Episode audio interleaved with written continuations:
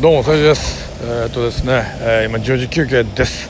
えーただね、えー僕ら以外の他の業者さんは動いてるので、まだ生活音、ガチャガチャ、ギーゴーン、グーンと音が聞こえてると思いますけど、申し訳ございませんね。えー私は放送します。えーそうですね、こうやってね、もうね、あらゆる時間を利用して、あらゆる隙間を利用して、えーっと、ラジオトークをボンボン上げたろうと今思ってます。えーとね、なんかこうちょっと質の高いのを取って、まあ、自分なりにですよ客観的に見たらどうかわからないけども自分なりには質のいいものを取って、え1週間10日かかってもいいからそれを1本を大事に上げていこうというふうに思ってましたけども、えー、と僕の能力ではね、えーそれがなかなか難しいというふうになりまして、えーそういう判断になりまして、えやっぱりね、えー、と数を出した方がいいということになりまして、えー、と下手な鉄砲も数打ち当たる大作戦に変え変えました。はいなので、えっと、もしかしたらすごい薄い内容かもしれませんが、えーとにかくボンボン上げていこうと思っております。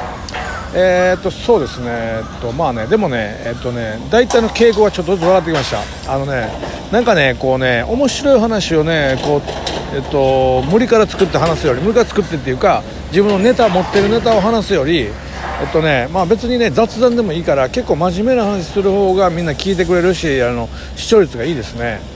なので今日はねちょっとね建築業界について話してみようかなと思います、まあ、建築業界のことってね、あのえーまあ、その道にいる人は詳しいでしょうけども大体のね、えーとそういう業界じゃない人の方が多いと思うんで、えーこう特にねこのラジオトークであのラジオトーカーさんの中にはあの僕みたいにね建築業やってる人はあんまりそんなに似てないと思うんで、まあ、その辺の詳しい話っていうのはあんまりやってないと思うんですよ。だから一回ねしてみようかなと思うんですけども今日本の建築業界って、まあ、ニューウェーブっていうかね新しい風が吹いてます。昔は全然変わってまして、えどう変わってるかっていうとまずね、えー、と政府がですね僕らみたいなこの底辺におる日雇い労働者からでもですねきっちり税金を取ろうというふうに思ってまして、えーその一環としてですねえーと大手工務店さんの方を、あのーまあ、労働基準局の方からお達しをお達しが出てて圧力かけててえっとですねえーっと正社員じゃない作業員。ねあの例えば下請けで何々会社の正社員ですっていうんじゃなくてなんかこう、えーっと本当にね、あのーまあ、いわゆる立ちんぼさんって言いますか。えーっとどっかで拾われてきてねあのよくねあの、えーっと高架下なんか立ってるとトラック乗ったおっちゃんが来て「自分年なんぼや二十歳です25です」とか言うたら「乗れ!」言われて現場連れて行かれて、えー日雇いで働かされるとでそのおっさんが間で何ぼか抜くみたいなねそういう形態で日本で結構あって建築業界ってそういう人が多かったんだけどもそういう末端からも税金を抜こうと考えてるんですね政府はね。なのでもうそういう形態で働かしてたら事故があるとか何かあった時にすごいペナルティー食らいますよとダメですよと。あのあなたのと現場で働く人間はきちんとした会社のあ、まあ、会社はでもきちんとしたというか中小企業零細企業は問いませんけどもとにかくその相手がそのなんか派遣業とかなんかフリーターみたいなのはダメですよと。日雇い労働者はダメですよと。あのちゃんとした正社員じゃないと受け付けませんっていうふうにお達しを出したんですね。でまあ大手さんってやっぱり一番怖いの役所ね役所とかそういう労働基準局とか厚生労働省なんで、えーそういうとこからお達しが来るとやっぱ従わざるを得ないわけですよ。だから今僕らの業界って、まあ、大手になればなるほど現場に行くには、えーっと正社員の証明がいるんですね。あ例えばあのーえーっと厚生年金かけてますとか社会保険持ってますとかそういうようなあのねあのいたら国保じゃなくて社会保険ですよとか、まあ、正社員ですよっていう証明がいるわけですよ。で僕が今この行ってる現場っていうのもね大手さんばっかりなんで僕の所属してる会社もね僕は本当にあのねあの携帯で言うたら本当にあの派遣みたいなフリーターみたいなそういう契約方式で働いてましたけどもそれではもう現場に入らせてもらえないので僕このね45年ぐらい前から正社員になってるんですよね実はね。あの日給月給やのに正社員になってるんですけどこれがね結構ねあのね毎月ね5万ぐらい保険料取られるんですよね、うん、で会社が半分受け持つんで僕個人的な保険だけでもう本当に僕なんかねそんな稼いでないのに、えっと、月にね10万ぐらい保険引かれてるわけですよ。うん。まあ、でもねこれのおかげでね僕ね、えっと去年腎不全でねタオルで入院した時にねあの商用手当っていうのが出てね結構ね1ヶ月分ぐらいね給料に近いぐらい出て助かりましたね。な正社員ってやっぱりこういう優遇があるんや思ってね、まあ、それは本当に大きな自分の支えになったので、えーやっぱり守守られてるなと思いましたけど、まあ、とりあえずですねとにかくそういうふうにあの政府はですね僕らからでもね税金を微収したいと今までやったら源泉のみでねわけわからんように消えていった、えー僕らみたいな底辺やったら税金払ってない人らからも取ろうということで、えーそういう仕組みを作ったんですね。だから今あの現在現場にはですね、えー、正社員以外の人は働かない形になってます。あもちろんね、えー、じゃない人もいますよ、うん、陰でこっそりそうじゃなく働いてる人いますけどこれがもしバレたらものすごい大事になります。例えばあの怪我しましたと現場でね労災ですという時に正社員じゃありません。どっかから派遣で来てますってなったらもう大問題大問題なんで、まあ、一応ね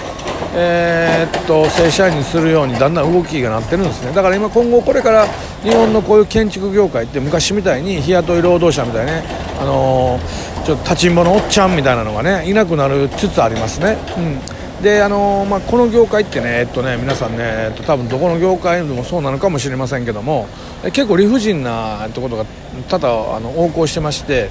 今、日本ってですねあの一応土曜日を必ず休まなあかんっていう仕組みになってますよね、まあ、働きすぎっていうのもあるし、まあ、過労死だととかあの労働基準みたいなのも変更になったりとかして、えっと、必ずね土日休みなさいっていうこれも厚生労働省のお達しが、えー、大手で大手工務店には、まあ、来てるんですけども、えー、それを受けてね、あのえー、大手の工務店の監督さんなんかはあの会社から土日は絶対休めよと言われてるんですけどもえっとですね今ね建築業界ってどのような形で営業が、えーと、物件を取り合いしてるかっていうと、えっとね、建物の気質とかそういうのってもうねどんなどれ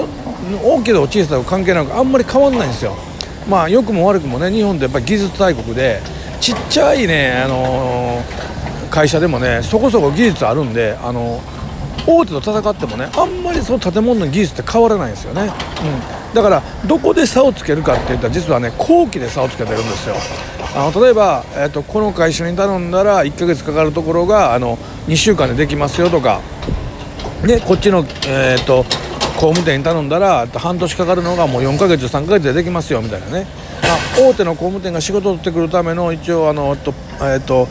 えー、オプションとしてつけるのは工期がうちやったら他より短くできますよっていうのを戦いしてるんですね。だから、あのー、まあ、それはそうですよね。オーナーさんは例えばマンション建てるのでも1日でも早く建ててくれたらその分自分の利益の時返ってくるので、えー、なるべく1日でも早く建ててくれるところを選ぶっていうねあの建物の質が同じような質で建ててくれるんであれば工期の早いところを選ぶっていうそういう状況になるので、えっと、僕らみたいな業界ってそこで勝負してるからあのどうしてもねあらゆる現場がね特貫工事になってるんですよ。ほんまやったら半年かけたらちゃんとできるのをもう4ヶ月でやるっていう風にオーナーさんと契約して仕事取ってきてるからあの建物ってね1日もしこの日に完成しますこの日引き渡しますってね1日伸びたらもう何百万って違約金なんですよ。必ずその日にあの引き渡さなあかんのでもう後期って絶対なんですね。だからまああのえっと、そういう感じで無理をやらしてるんであの現場がねいつも特貫特貫で監督さんがね土に土曜日休んで、まあ、日曜日は休めるとしても土曜日なんか休んでたらねとてもじゃないけど現場間に合わないんですよ。でも日本の現場って一応労働基準というのがあってえっと2級施行管理者1級施行管理者といってその僕らみたいな職人を働かすのに管理する人間必ず1人いるんですよ。それが工務店の監督なんですけどもところがね土曜日ってその監督休めってこう労働省から言われてるでしょ？あの厚生労働省からねあの労務局からあのお達しが出てるわけじゃないですか。じゃあじゃあ休みますって休んだら土曜日現場に監督いないのに職人だけでこう動かす形になってしまうから本当はこれ違法なんですよね。できませんと。だからやっぱり監督出てくるんですよ。でも会社から休めと。出たらあかんでって言われてるからあのこれねあの、まあ、これが日本の会社のいやらしいとこですけど上司も分かっててこいつ言っても出るなって知っててでもそれを言っとかんと自分のこの立場が悪くなるから、え、休まなあかんでって一応言うんですよ。で言われた方は分かりましたって言うねんけど本当に休んだらその仕事でね現場が間に合わへんからこっそり出てきよんですよ。会会社に内緒で。すごくないやっぱりあの日本がねこれいまだにこうやって経済大国第3位、まあ、中国に抜かれたけどもまだ3位の座をなんとかしがみついてるのはこういう国民性なんですよ。これ海外ったら信じられんでしょ。あの勝手に出てくるんですよ。後期間に合わしたいからお金にならへんのに。ね。でこういう矛盾が日本の中にも多々あってあの本当にねあの建築業界やってる監督さんってねあのー、ボロボロになってあの離婚率めっちゃ高いんですよ。やっぱりこう家庭を顧みずやらななかなかできないんでね、うんあのまあ、そういうね僕らの業界は今そういう感じになってて、えー、っと政府はですね、まあ、やっぱり僕らみたいな底辺からより取ったろうと思ってるんでやっぱりあのお金持ちから取るとねあの反感買ってこう、えー、っといろいろねもうお金税金とかいろいろやら悪さされてまうんで。あのー、でもっとねやっぱりねあのあこいつらちょっと政府ねうまいことやりよったなってすぐ気づくから金持ってる人は優秀なんでね、えー、デモしたりとかいろいろややこしいことが起こるじゃないですか俺らみたいなこの辺から取ったら何も分からへんって知らん間に取られてるわっていうのを狙ってるんで、まあ、本当そうなんですよ、まあ、一緒におるおじいちゃんとかでもね、あのー、おやさん、これ次から正社員にならなあかんからこうこうこうやであほんま知らんかったわ。そう言ったらなんか最近会社からえらい保険料引かれてるな思っててんとかね。もうそんなことも分かってないんですよ、うん、だからねあのー、まあ、世の中ってね本当にねあのね弱いものからより取り強いものには飛びへつらうっていうのがねまあこれ本当に普通にあるんでこれをあの悪と捉えるのか仕方ないと捉えるのかっていうのでまた大きくね自分の生き方変わってくると思うんですけども。まあ、えー、そうですね。この生活音の満載の中こうやってまあ一本ね建築業界についてまあ話してみましたがどうでしょうか？需要があるでしょうか？分かりませんけども、えー、なかなかねまだね、えー、機械がね、えー、まだまだ僕ねあのもうちょっとね、えっと、能率がいい機械をね頼んであってねそれがまた来てないんですよね。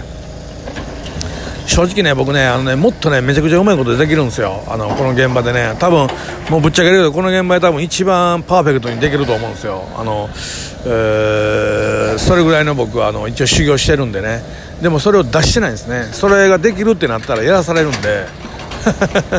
うん、ずる賢いですよね、えー、まあでもそれが生きるコツです、えー、まああのねあの本当にあのねえーどうしようもない場面は本気出しますけど、まあ、それまではね大体8割ぐらいの力でやってたらあの大体うまくいきます。はい。というわけでね、えー、っとまあ、えっと、まだ 10, 10時のこの休憩時間を利用して1本上げてみました。生活音満載で申し訳なかったです。ありがとうございました。終わりです